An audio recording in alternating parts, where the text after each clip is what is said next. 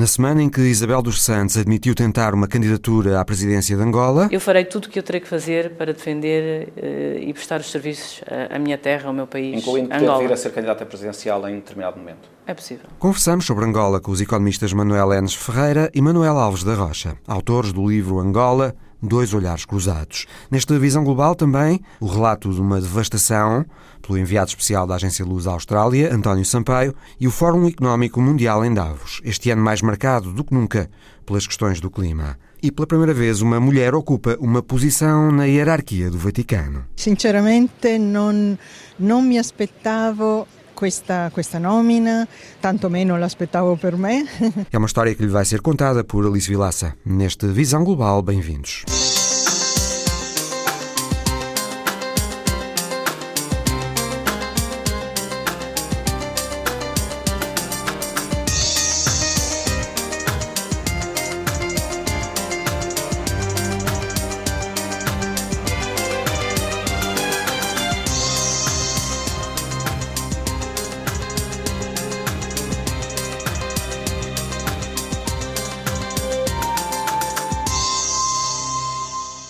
Isabel dos Santos sempre se retratou a si própria como empresária, sem interesse na política. Mas no momento em que está a contas com a justiça angolana, a filha do antigo presidente, José Eduardo dos Santos, disse à BBC, numa entrevista a Vitor Gonçalves, da RTP, no mesmo dia, que admite tentar uma candidatura à presidência de Angola nas eleições de 2022. O meu pai uh, deixou um grande legado político em Angola. É um legado que eu uh, e muitos angolanos gostaríamos de ver respeitado. Achamos que é muito importante. Eu tenho um grande sentido de dever em relação a Angola é, é a minha pátria, é o país que eu amo, é o país onde eu investi 90% da minha vida e 90% do meu capital. Eu farei tudo o que eu terei que fazer para defender uh, e prestar os serviços à, à, minha terra, ao meu país, Incluindo Angola. vir a ser candidata presidencial em determinado momento. É possível. Como vai querer concretizar essa candidatura, não ficou claro. O presidente de Angola não é eleito por sufrágio direto e universal, desde uma reforma constitucional promovida por Eduardo dos Santos em 2010, que o presidente é, por inerência, o cabeça de lista do partido mais votado em eleições legislativas, que tem sido sempre o MPLA. E o atual presidente, João Lourenço, não dá sinais de querer mexer nesse sistema. A menos que Isabel dos Santos esteja a pensar ganhar a luta interna que, diz ela, está em curso no MPLA para depois poder ser a cabeça de lista do partido. A empresária diz, aliás, que é por causa dessa luta pelo poder dentro do MPLA que está a ser alvo da justiça angolana. O que se está a fazer hoje em Angola são processos políticos, são processos seletivos e que são processos que têm a ver com a luta uh, do poder dentro do próprio MPLA. Além de Isabel dos Santos, também o irmão, Filomeno dos Santos, está a ser julgado por corrupção nos tempos em que esteve à frente do Fundo Soberano de Angola. Antes de Isabel dos Santos fazer estas declarações na RTP, os economistas Manuel Enes Ferreira, do ISEG, e Manuel José Alves da Rocha, da Universidade Católica de Angola, lançaram no Isqueté, em Lisboa, o livro que assinaram em conjunto, Angola, Dois Olhares Cruzados. Numa entrevista conjunta, o Visão Global, à RDP África e à agência Lusa, Enes Ferreira e Alves da Rocha falaram da situação em Angola. Alves da Rocha começou por nos dizer que tem dúvidas sobre o combate à corrupção promovido por João Lourenço. Esta iniciativa do presidente João Lourenço é uma iniciativa louvável. Agora, o que pode estar em causa e o que pode suscitar alguma discussão e algum debate é eh, os meios que dispõem para combater a corrupção. Eu tenho dúvidas sobre isso. É que o combate contra a corrupção, para além de todas as dificuldades que a gente conhece em todo o mundo, está a ser feito através de pessoas, começando pelo Presidente da República, que sempre foram do MPLA. E isso, para mim, levanta-me alguma, alguma, algum ceticismo. O Presidente João Lourenço teve eh, participação não apenas enquanto secretário-geral do MPLA, que o foi durante algum tempo, ainda no, na presidência de José Eduardo dos Santos, na qualidade de membro dos governos provinciais, na qualidade de ministro. Portanto, quer dizer, o meu ceticismo decorre disso. E tem vindo a público informações de que a luta dentro do MPLA está acesa relativamente a isso porque não é com facilidade que se podem destruir grupos de pressão dentro do MPLA e que sempre eh, beneficiaram desse tipo de abordagem do dinheiro público, dos fundos públicos. A minha dúvida está na eficácia de tudo isto. Partindo do princípio de que a luta contra a corrupção está a ser feita através de pessoas que eram corruptos, não sei se ainda são corruptas neste momento, e isso aí eh, fica um bocado complicado. E há outra circunstância que é a seguinte: vamos a ver em que é que isto vai dar, estas medidas de aperto orçamental do FMI e de aperto monetário, o que é que vai dar no final do dia. A inflação não está a ser controlada. Eu acabei de receber um despacho do INE, a inflação homóloga em dezembro de 2019 foi 17,2% 17 por aí.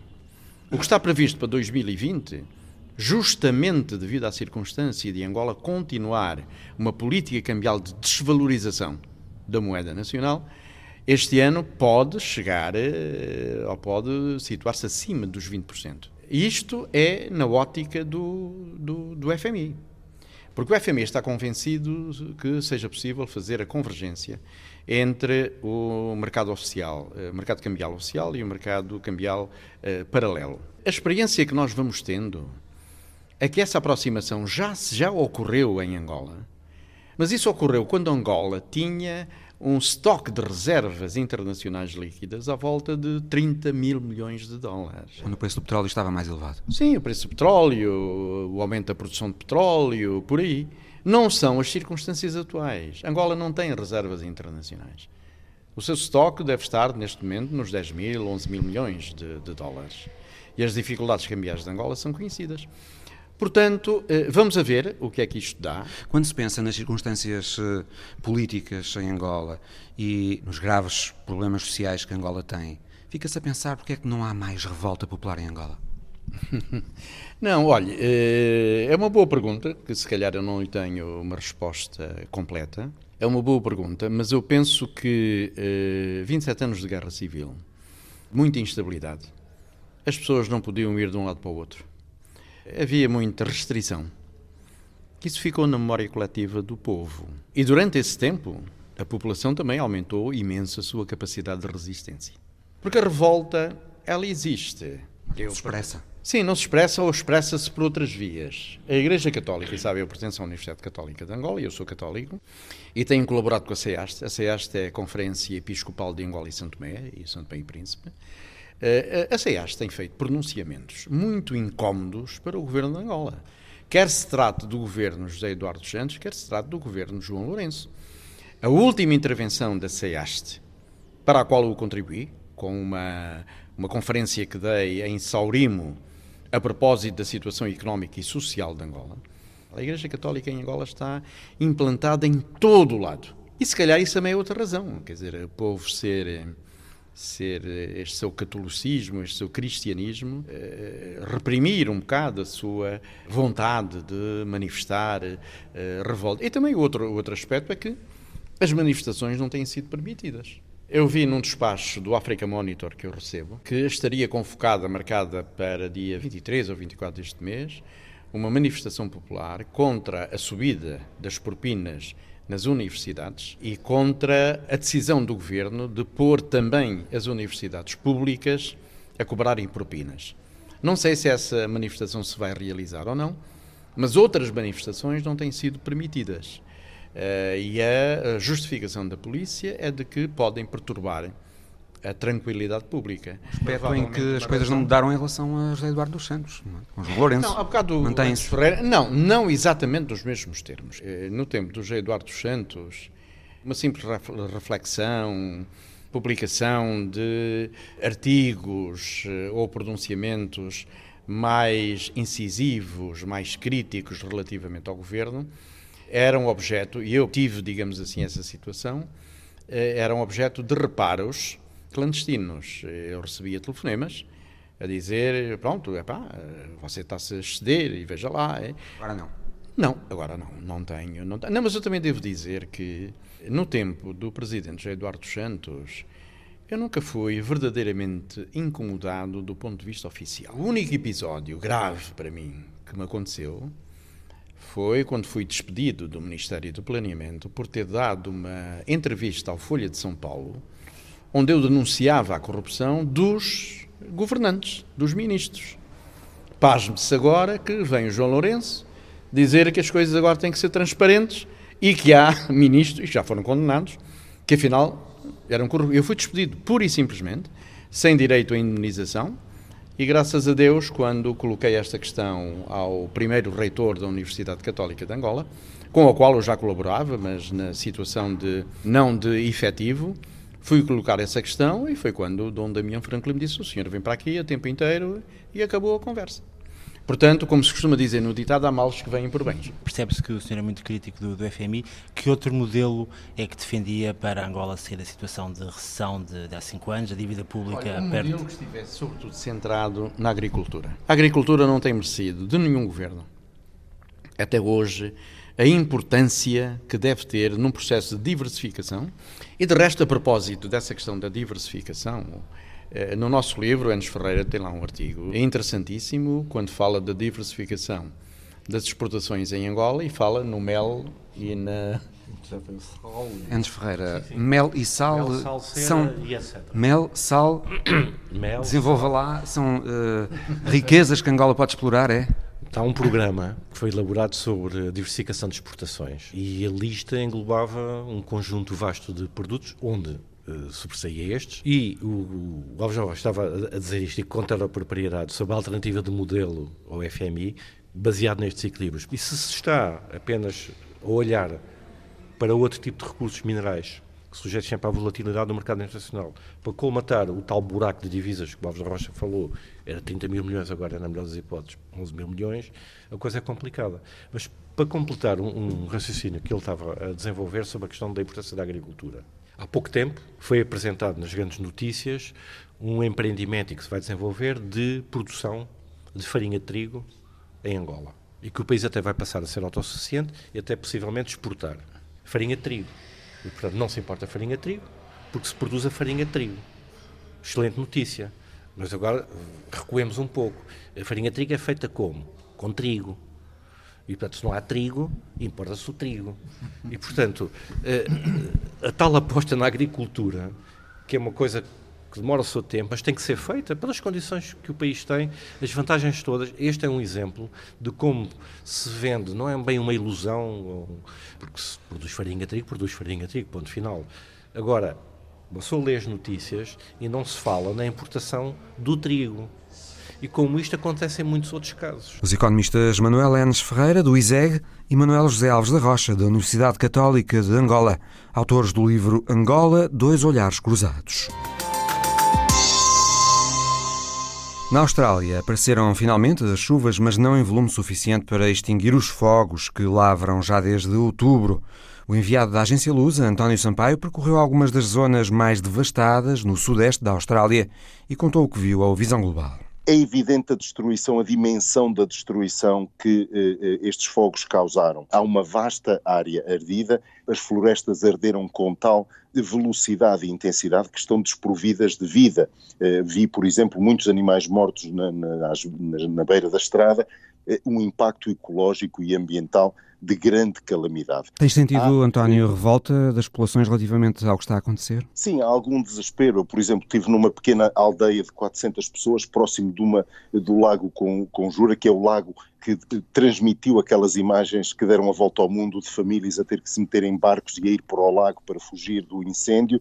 E eh, um, um dono de um pequeno café nesta aldeia, o único café da aldeia, dizia que tinha tentado contactar o governo para pedir eh, ajuda, saber como é que podia pedir ajuda, e como diretamente a loja dele não foi queimada, eh, ele não estava na linha da frente. Mas ele próprio diz: isto está deserto, e de facto estava tudo deserto por onde eu passei, estradas que eh, noutra altura estariam com grande afluência de turistas, estavam completamente desertas, e ele dizia: como é que eu vou fazer com o meu negócio, como é que vou fazer com os meus trabalhadores, ele e outras pessoas. Portanto, há uma revolta, tanto do dano que isto causou, mas também da, resposta lenta, particularmente a nível das forças de defesa, que foram postas no terreno bastante mais tarde, com capacidades insuficientes. Tem havido um debate sobre isso, se se deve à Austrália reforçar a capacidade de reação rápida das suas forças de defesa para desastres naturais.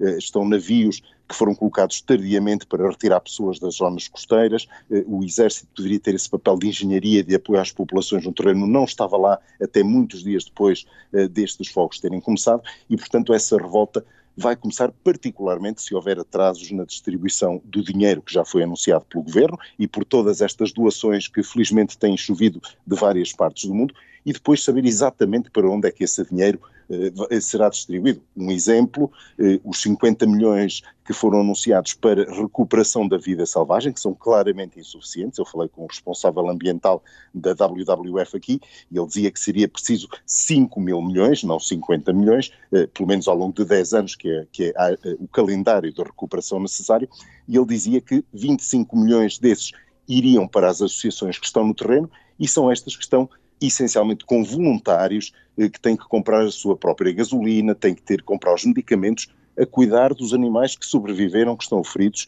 eh, animais autóctones da Austrália. Essa perda de vida foi muito significativa, uma perda de mil milhões de animais. Eu quis tentar perceber do que é que estávamos a falar e estamos a falar de uma média de 150 a 160 répteis, mamíferos e aves, de um estudo de 2007, por hectare o número será muito mais elevado necessariamente. Eu, como digo, as zonas onde eu passei, eh, o chão está cinza, não sobra nada de vida eh, nestas regiões. Isso vai demorar muito tempo a recuperar, algumas espécies terão eh, irremediavelmente perdidas. A Austrália é um país rico, um país muito desenvolvido, não estava preparada para isto? Não, penso que não estava. Os fogos são uma recorrência anual na Austrália, mas, como dizia eh, uma pessoa da, da, da agência Wires, que lida com a preservação eh, da vida selvagem, particularmente da vida animal, a Austrália tornou-se um hotspot de fogos que está a par de outras regiões do planeta, como a Sibéria, a Amazónia, o Congo ou algumas das ilhas da Indonésia.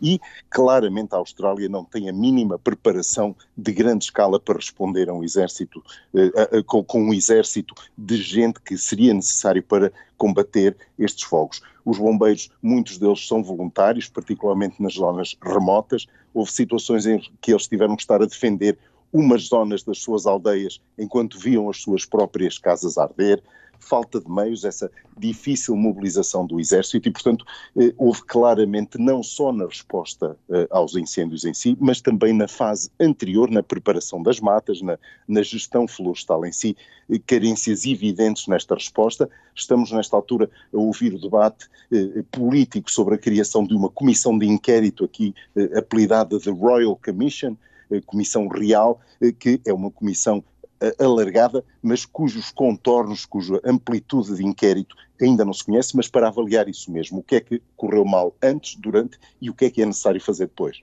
O Primeiro-Ministro Scott Morrison tem estado a ser muito pressionado pela população para mudar a sua abordagem ao problema das alterações climáticas, não é? Numa primeira fase eh, houve uma resposta de revolta e, e muita crítica, até insultos diretos cara a cara ao Primeiro-Ministro, porque ele foi na altura eh, em que os fogos estavam a começar a tornar-se graves, foi de férias para o Havaí com a família. Depois, numa segunda fase, pela sua eh, confusão em torno ao que fazer, quando é que se mandava o exército, como é que se mandava o exército, houve um compasso de espera de dois ou três dias que, dada a dimensão deste drama, são muito significativos, com fogos que estão a avançar com grande velocidade. E depois, numa terceira fase, esta recusa que ele eh, já tonificou ligeiramente, mas esta recusa a associar estes fogos às alterações climáticas. Eu noto um debate paralelo, por exemplo, quer uma alta funcionária do grupo News Limited, do Rupert Murdoch, quer o filho do magnata eh, dos mídia, agora norte-americano, inicialmente australiano,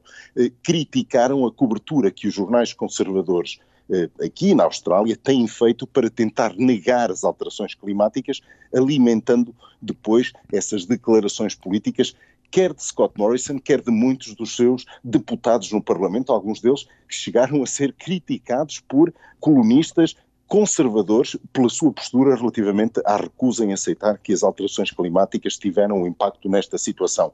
Há mapas de, de temperatura que mostram claramente que a Austrália viveu os últimos 10 anos com o aumento das temperaturas. Eu dou duas histórias pequeninas para tentar ilustrar o que é a situação de seca neste país.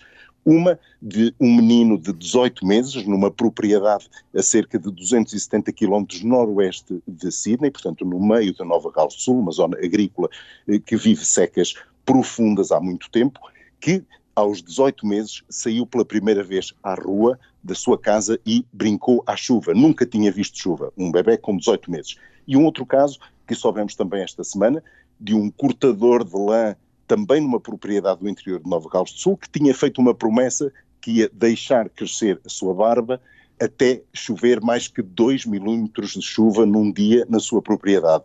Ele cortou a barba esta semana, num dos dias em que choveram 35 milímetros, quando começou a chuva, mas já não a cortava há 21 meses. Ou seja, há quase dois anos que praticamente não havia chuva naquela zona. O Primeiro-Ministro Scott Morrison está agora com a popularidade mais baixa, desde que foi eleito em agosto de 2018, está com uma popularidade de à volta de 37%.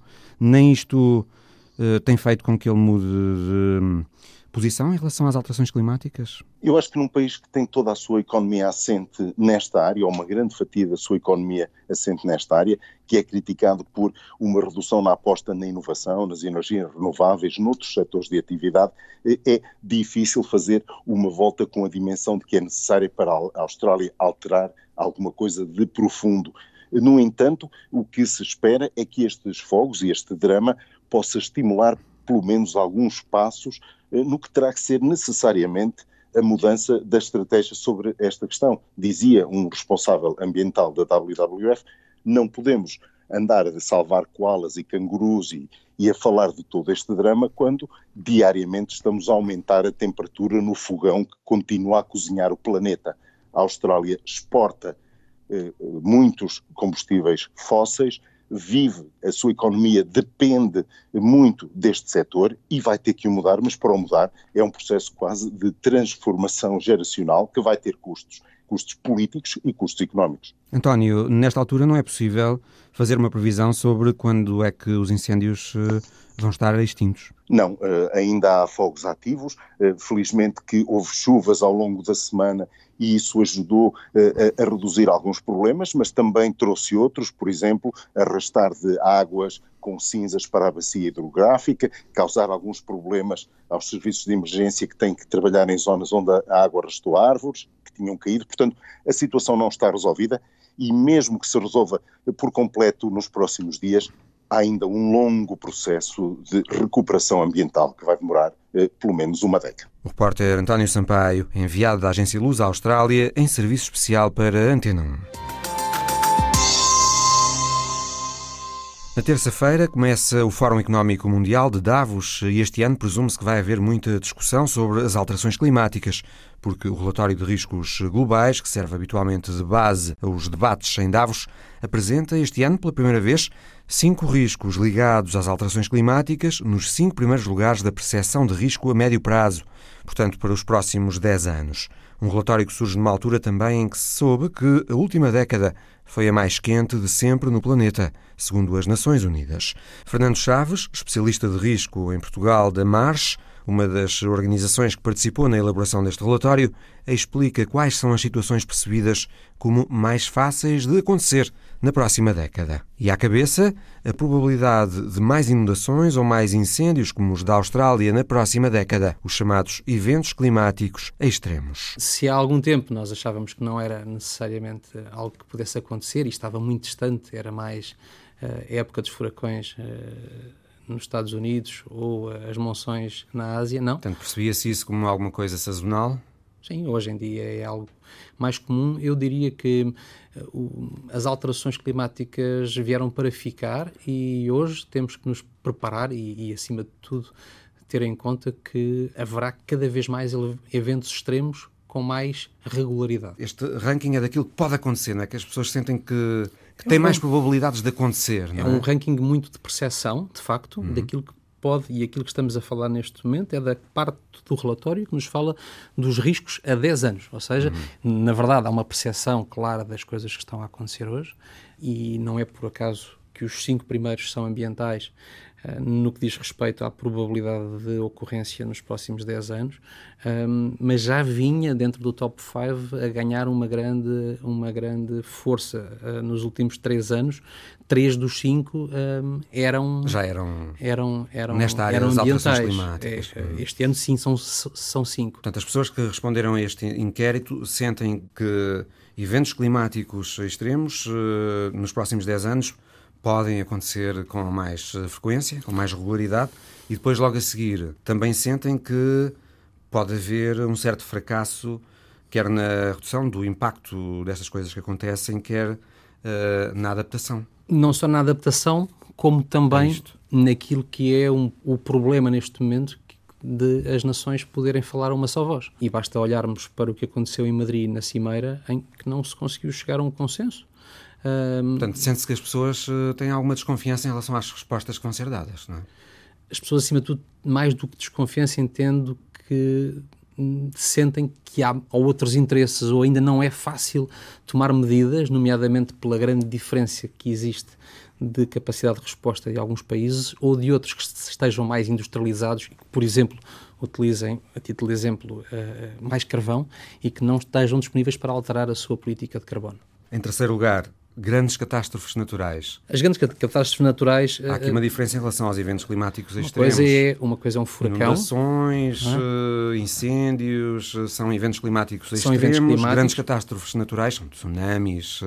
Precisamente. Um tsunami. Erupções vulcânicas. Isso. tudo isso. São, esses são os, os grandes desastres naturais que, que, que, podem, que podem ocorrer e temos vivido igualmente. Não, uhum. Não, tem, sido, não tem sido estranho. E, não, agora e não, não deixa de haver relação. Ainda agora está um vulcão nas Filipinas, nas Filipinas. em erupção que a última atividade que teve foi em 1977 e agora está a prejudicar até ligações milhares aéreas. De, milhares de, de, pessoas deslocadas, nomeadamente pessoas afetadas em Manila. Uhum, Portanto, uhum. é claramente um tema que está na ordem do dia. Uh, e, e periodicamente vamos, uh, vamos tendo notícias de, de, vulcões que entram em erupção. É, o planeta acho que nos está a responder, uhum. eu diria assim. Em quarto lugar, perda significativa de biodiversidade e colapso de ecossistemas. Ecossistema. Obviamente, um assunto ligado ao aquecimento global. É? Também, mas também naturalmente ligado à ação do homem. Nós não podemos esquecer a. Aquecimento global provocado pela, por ação do homem também. Também, também. não necessariamente não só, mas, só, também. mas também. A, a desmatação, a, o grande problema que está a ocorrer ao nível, de, ao nível das barreiras de coral e se, e se houver, com o aumento da temperatura da, da água do mar. Tem que atingir um recorde agora também. Vai continuar é. a atingir recordes e se, se não fizermos nada, uh, de facto pode ser muito grave. Porquê? Porque há todo um ecossistema associado às barreiras de coral, toda uma defesa defesa da, da orla costeira, há toda uma indústria do turismo que depende das barreiras de coral, há toda uma indústria das, das pescas que depende das barreiras de coral. Portanto, nós não podemos dissociar nunca as questões ambientais e as questões do clima ou, as, ou outras das questões económicas. Elas estão naturalmente interligadas. E depois, eh, no quinto lugar, neste top 5, as pessoas sentem como altamente provável também uh, que aconteçam desastres e danos ambientais causados pelo homem. No fundo, é. Nestes 10 anos, nestes próximos 10 anos. A imagem que eu tenho e que acho que a maioria das pessoas tem quando houve esta expressão dos, dos desastres uh, provocados pelo homem é a imagem das ilhas de plástico uh, nos Lixo, oceanos. não é? Uh, uhum. Portanto, o lixo, tudo aquilo que nós transmitimos e nós provocamos e que geramos para o mar é, é tremendo. Portanto, esse é um dos principais desastres. Nós não, hum,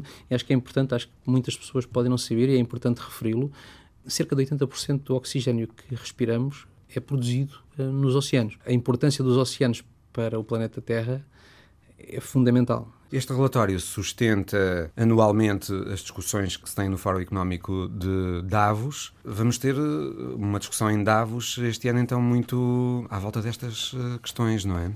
Bastante. Eh, Davos, hum, aliás, o relatório trabalha muito em cima das questões ambientais, mas igualmente não deixa de olhar para as questões económicas e para as questões geopolíticas. Se esse Davos mais a essas preocupações uh, económicas e geopolíticas e não tanto às preocupações ambientais. Se calhar porque... A verdade é que está tudo interligado. Tal e qual. Se calhar porque o facto de chamar Fórum Económico de Davos se pensa que estamos só a falar de economia. Mas a questão é que economia é tudo isto. Portanto, eu... mesmo que, se por hipótese, eh, os agentes que estão presentes em Davos eh, anualmente não quisessem dar atenção a estas questões, tinham que dar. Eu acho que vão dar. Eu acho que já estão a dar. Eu acho que já estão a dar e começaram a dá-lo já nos últimos anos.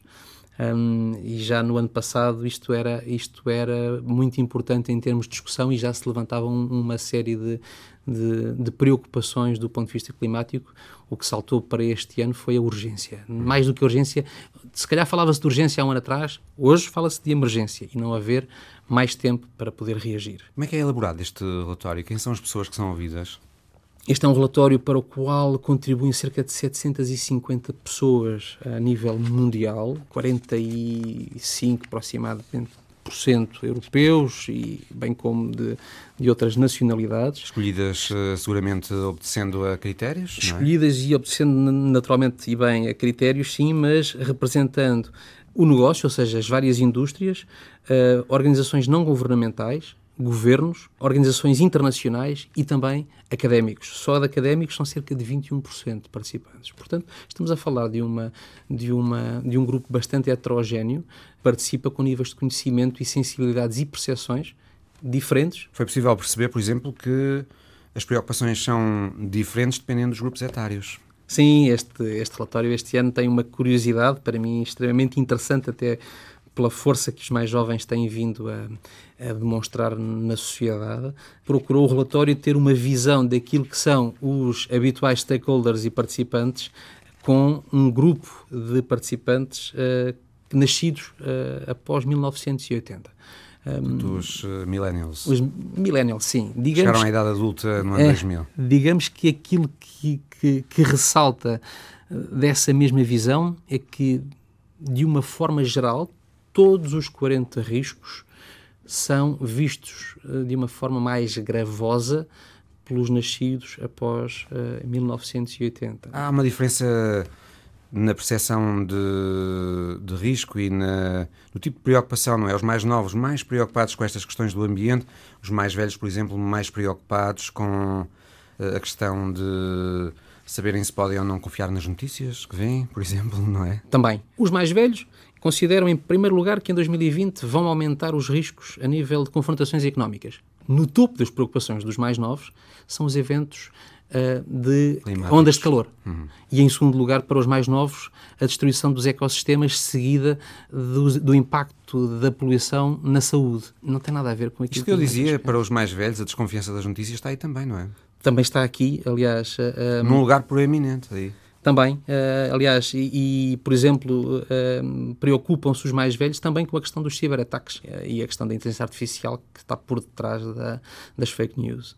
Para os mais novos, não. Para os mais novos há uma preocupação, especialmente com a perda de privacidade, ou seja, estão muito mais ligados às redes sociais. Fernando Chaves, especialista de risco em Portugal, da MARS, uma das organizações que participou na elaboração do relatório de riscos globais que vai servir de base às discussões no Fórum Económico Mundial de Davos, a partir da próxima terça-feira. Além dos riscos de longo prazo vistos nesta conversa com Fernando Chaves, o relatório aponta também os riscos de curto prazo para este ano 2020, entre eles o risco de confrontação económica, tema de uma conversa já a seguir com o especialista da Antena 1 em Assuntos Económicos, Nicolau Santos. O relatório que serve uh, de base uh, às discussões no, no Fórum Económico de, de, Davos, o relatório sobre os riscos globais, põe entre os riscos de curto prazo, portanto para o ano 2020, uh, eh, a questão da confrontação económica. Ao mesmo tempo assistimos à assinatura da primeira fase do acordo comercial entre os Estados Unidos e a China. Esta assinatura deste, desta primeira fase do acordo comercial pode reduzir o risco de confrontação económica entre os dois países? Em 2020? Do meu ponto de vista, pode, obviamente, mas não é seguro. Não é seguro porque a administração norte-americana tem tido um comportamento perfeitamente errático eh, no seu relacionamento, nesta guerra comercial que desencadeou em relação à China. Eh, já houve avanços, já houve recuos, já houve anúncios de que as coisas estariam para se resolver. Eh, mesmo este acordo agora, inicialmente, foi dado a entender que seria já um acordo global, depois foi dito que era uma primeira fase do acordo eh, e que, portanto, hum, apesar de tudo, se vão manter as, as taxas eh, sobre produtos chineses até se chegar então a um acordo final. E, portanto, eu penso que, em particular da China, há obviamente interesse em resolver este diferendo. Não sei se o comportamento errático, como digo, da administração norte-americana não pode levar a que esse acordo seja protelado por muitos meses ainda. Portanto, vamos ver, eh, mas como digo, há alguns sinais positivos, não, enfim, não temos a certeza do que vai acontecer. E é exatamente esta assim chamada primeira fase do acordo comercial e para que é que servirá? Bom, eu penso que é de algum modo para sinalizar aos mercados que a administração norte-americana, apesar de tudo, quer resolver o problema com os chineses e o presidente Trump quer, obviamente, porque está num ano eleitoral, reivindicar para si cedências que tenha havido por parte dos chineses relativamente aos produtos que envia para os Estados Unidos e ao desequilíbrio comercial que efetivamente existe entre os dois países. A China, teoricamente, compromete-se a importar mais produtos americanos. Exatamente. A China compromete-se a aumentar. se compromete a fazer alguma coisa em relação à velha questão da propriedade intelectual, do roubo Exatamente. da propriedade Portanto, intelectual. Enfim, eu suponho, se bem, sim, eu suponho que isto é, obviamente, um trufo que o presidente norte-americano vai, hum. vai, enfim, vai mostrar durante a campanha eleitoral, em eleições, eh, que tem esse, esse objetivo. Eh, enfim, veremos se efetivamente se consegue chegar a um acordo que seria muito importante para os dois lados. Mas, independentemente de ser importante para os dois lados, deve dizer-se que a administração norte-americana, dirigida por Donald Trump, tem tido um comportamento agressivo, não só com a China, mas com uma série de parceiros comerciais de há muitos anos dos Estados Unidos, desde os países do Mercosul, México, depois o Canadá no norte, com a Europa, tem sido particularmente agressivo com a Europa, defendeu o Brexit claramente, defendeu a separação do Reino Unido da União Europeia, disse que o Reino Unido faria um acordo com os Estados Unidos muitíssimo melhor do que todos os acordos que teve até agora com a União Europeia, e portanto este comportamento tem sido um comportamento agressivo, um comportamento que aponta no sentido, em relação, por exemplo, à União Europeia, claramente de diminuir a importância e a preponderância da União Europeia no panorama da economia mundial, de tentar atingir o euro, eh, que tem sido, enfim, desde há muitos anos um engulho para alguma inteligência norte-americana, e portanto este comportamento errático e agressivo tem de ser tomado como tal e não pode ser dado como garantido que todas as coisas se vão resolver em 2020. Penso que efetivamente a questão da agressividade comercial eh, pode continuar a verificar-se em 2020. Veremos se a administração norte-americana reflete melhor sobre o que se está a passar. Nicolau, um outro relatório, este da firma de seguros de crédito Euler Hermes diz que o proteccionismo americano e a desaceleração económica na China vão pesar na evolução da economia global. Ainda assim, este relatório indica um crescimento económico global, quer em 2020, quer em 2021, de 2,4% e 2,8% respectivamente. Ou seja, há aqui um problema, continua a haver aqui um problema entre a China e os Estados Unidos, mas que não afeta o crescimento global, por enquanto. Bom, não afeta uh, de forma muito uh, importante, ou seja, de forma a colocar o mundo em recessão global. Não impede que Mas, a economia continue a crescer certo. a nível global, pelo menos. Exatamente. Mas o que é certo é que uh, estas guerras comerciais atingem profundamente o comércio mundial e por essa via vai haver claramente menores crescimentos. Esta política autárcita que os Estados Unidos têm vindo a desenvolver vai conduzir inevitavelmente a problemas não daqui a muito tempo, veremos o que se vai passar, mas vai haver problemas seguramente com a paridade do dólar face a outras moedas, em particular ao euro, vai haver problemas nas exportações norte-americanas, vai haver seguramente abrandamento da economia norte-americana, que continua a estar ainda numa fase muito boa, mas é uma fase que vem de trás ainda. Portanto, eu penso que vai haver problemas do ponto de vista económico. E, por outro lado, não nos podemos esquecer que a China, eh, que tem tido taxas de crescimento muito significativas, também sofre muito com isto e tem vindo a diminuir as suas taxas de crescimento, apesar de tudo para valores ainda elevados, 7, 8%, mas são taxas de crescimento menores porque a China crescia a dois dígitos. E é importante não esquecer no meio disto tudo sendo os Estados Unidos e a China as duas maiores uh, economias mundiais neste momento, os grandes motores da economia mundial, o que é certo é que depois há um outro bloco, que é a União Europeia, onde a Alemanha é esse motor pois a Alemanha uh, teve o seu pior crescimento desde 2013. E, portanto, há claramente também um abrandamento e o um impacto negativo, precisamente, desta guerra comercial, também ao nível da União Europeia. E, portanto, se três grandes blocos começam, como são estes, começam a fraquejar, enfim, o, o crescimento económico mundial, que neste momento está a ser suportado por países uh, asiáticos, por países africanos, países da América Latina, portanto, fora destes grandes eixos, mas não será eventualmente suficiente para continuar a manter uma expectativa positiva para o crescimento da economia mundial. Pois também temos eh, vindo a assistir a pressões eh, crescidas eh, sobre os governos do mundo para que revejam as suas relações com a China, por causa do que se está a passar, nomeadamente em Hong Kong e com os muçulmanos da província de Xinjiang, com os uigures. Ainda esta semana, a Human Rights Watch veio dizer que os governos deviam rever a forma como se relacionam com, com a China por causa dos direitos humanos. Uhum. Temos aqui também uma pressão.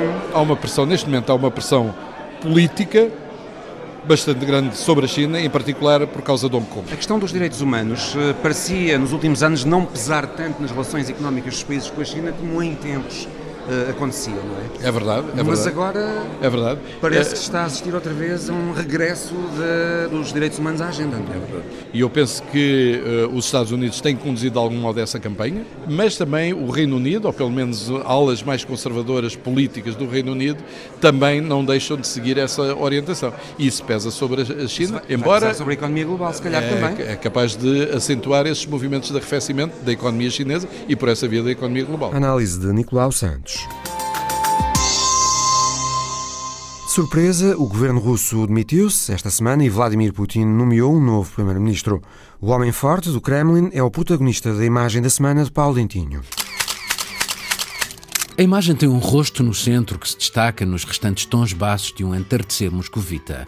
Num gigantesco ecrã, no meio de um complexo urbanístico com várias dezenas de andares, Putin surge como o mestre de cerimónias. Para surpresa geral, dá início às manobras para uma transição de poder. A lei impede-o de se candidatar a um novo mandato como presidente após 2024. Anuncia assim uma mudança na Constituição. Retira poder ao próximo chefe de Estado, atribui mais competências ao Parlamento na escolha do Primeiro-Ministro e reforça os poderes de um órgão quase desconhecido, o Conselho de Estado. Deixa assim duas vias por onde pode passar o seu futuro.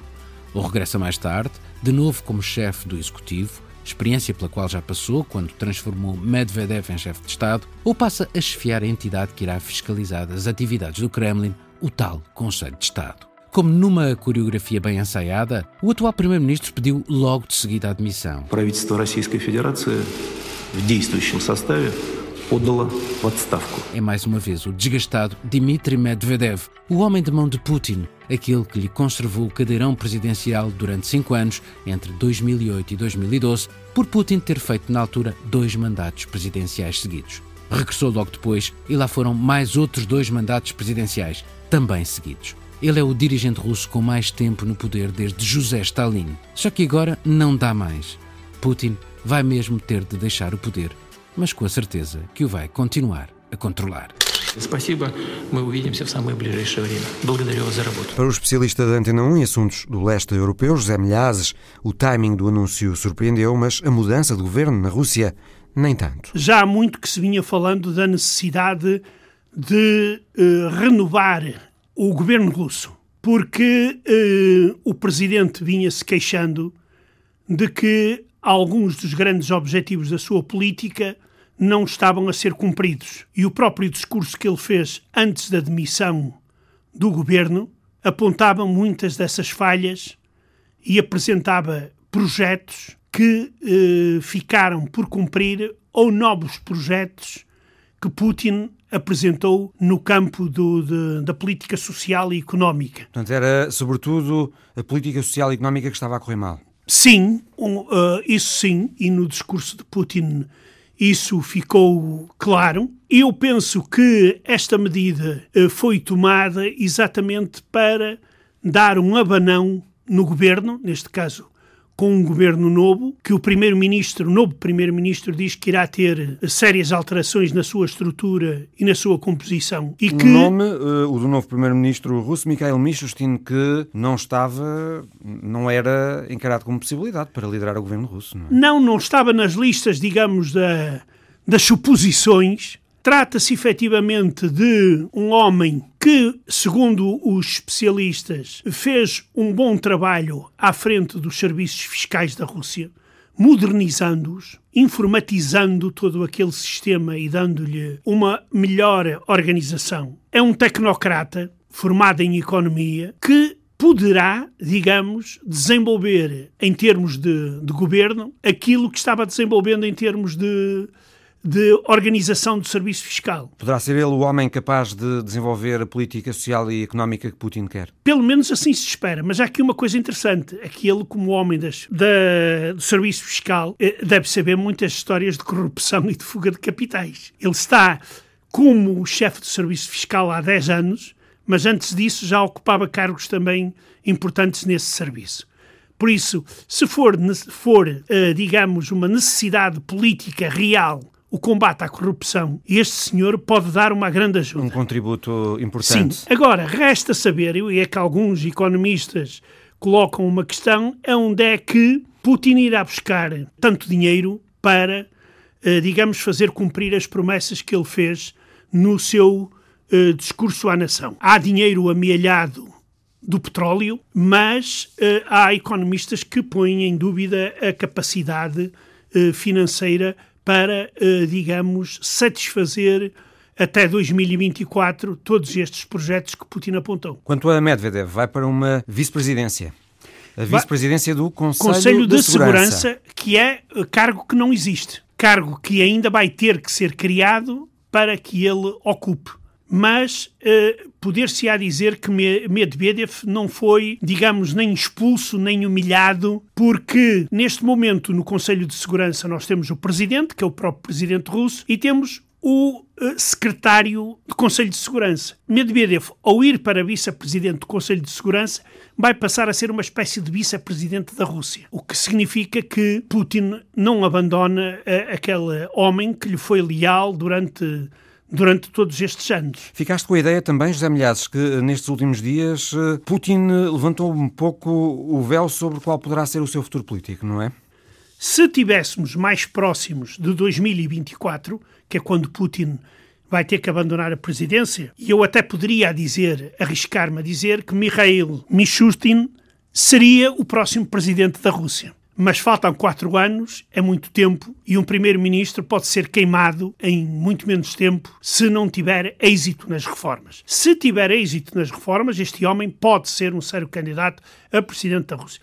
Quanto ao futuro de Putin, há uma coisa interessante. Nas reformas constitucionais que ele propõe, e ele propõe que é o enquadramento legal de um órgão que já existe, mas não está previsto na lei, que é o Conselho de Estado, que é um órgão junto do Presidente que reúne o presidente uh, chefia, os dirigentes regionais, antigos dirigentes regionais com grande experiência política e administrativa, mais os dirigentes dos grupos parlamentares na Duma Estatal. É um órgão informal agora. Agora é informal. Se nós olharmos para o exemplo do Cazaquistão, foi assim que o presidente, o anterior presidente Nazarbayev, conseguiu continuar à frente do país sem ocupar o cargo de Presidente da República. Sendo Presidente do Conselho de Estado. E ele passou a ser exatamente Presidente do Conselho de Estado. Que é o que Putin parece que quer ser que também. é o que Putin poderá. Claro que ainda há outra hipótese, embora essa penso que mais remota, que era, seria uma união de dois Estados, entre a Rússia e a Bielorrússia, e o Putin passaria a ser o presidente desta nova União. Com a Bielorrússia as coisas são muito complicadas, por isso penso que este Conselho de Estado poderá ser o tal lugar para Putin sair do Kremlin, mas continuar a controlar a Rússia. O Papa Francisco nomeou uma mulher para subsecretária no Vaticano da secção de Relações com os Estados. É a primeira vez que uma mulher ocupa uma posição administrativa na Secretaria de Estado do Vaticano. É a história da semana de Alice Vilaça. O Papa Francisco continua a escrever a história da Igreja Católica. Promoveu uma mulher para um novo cargo na Secretaria de Estado do Vaticano. Sinceramente, não non mi aspettavo questa nomina, tanto meno l'aspettavo per me. Francesca Di Giovanni nasceu na Sicília em 1953, é formada em Direito, tem trabalhado nas áreas das migrações e refugiados, no direito internacional e no Estatuto das Mulheres. forse di, di cura degli aspetti che riguardano questa fraternità nella comunità internazionale. A italiana Francesca Di Giovanni é a nova subsecretária da secção de Relações com os Estados.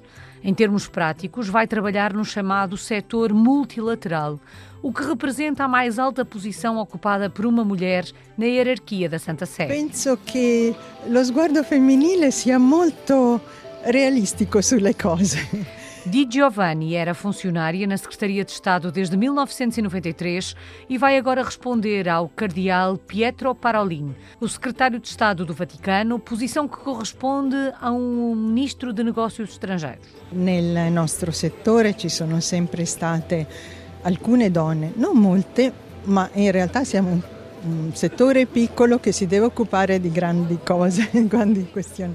Com o Vaticano a meio de uma controvérsia sobre o celibato e que envolve o Papa Emérito Bento XVI, Francisco dá um sinal de reconhecimento às mulheres.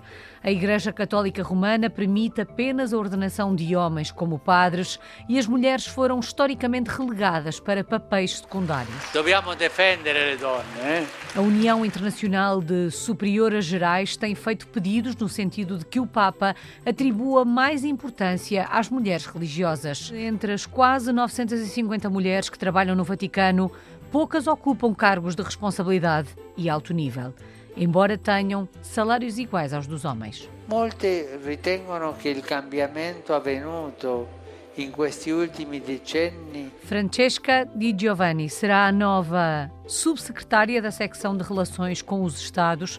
Ainda não falou com o Papa Francisco, mas diz que lhe vai escrever nos próximos dias. Sinceramente, no, ancora no, non ho avuto il tempo, devo dire la verità, ma penso di scrivergli. A história da semana de Alice Vilaça. O Visão Global volta para a semana. Até lá.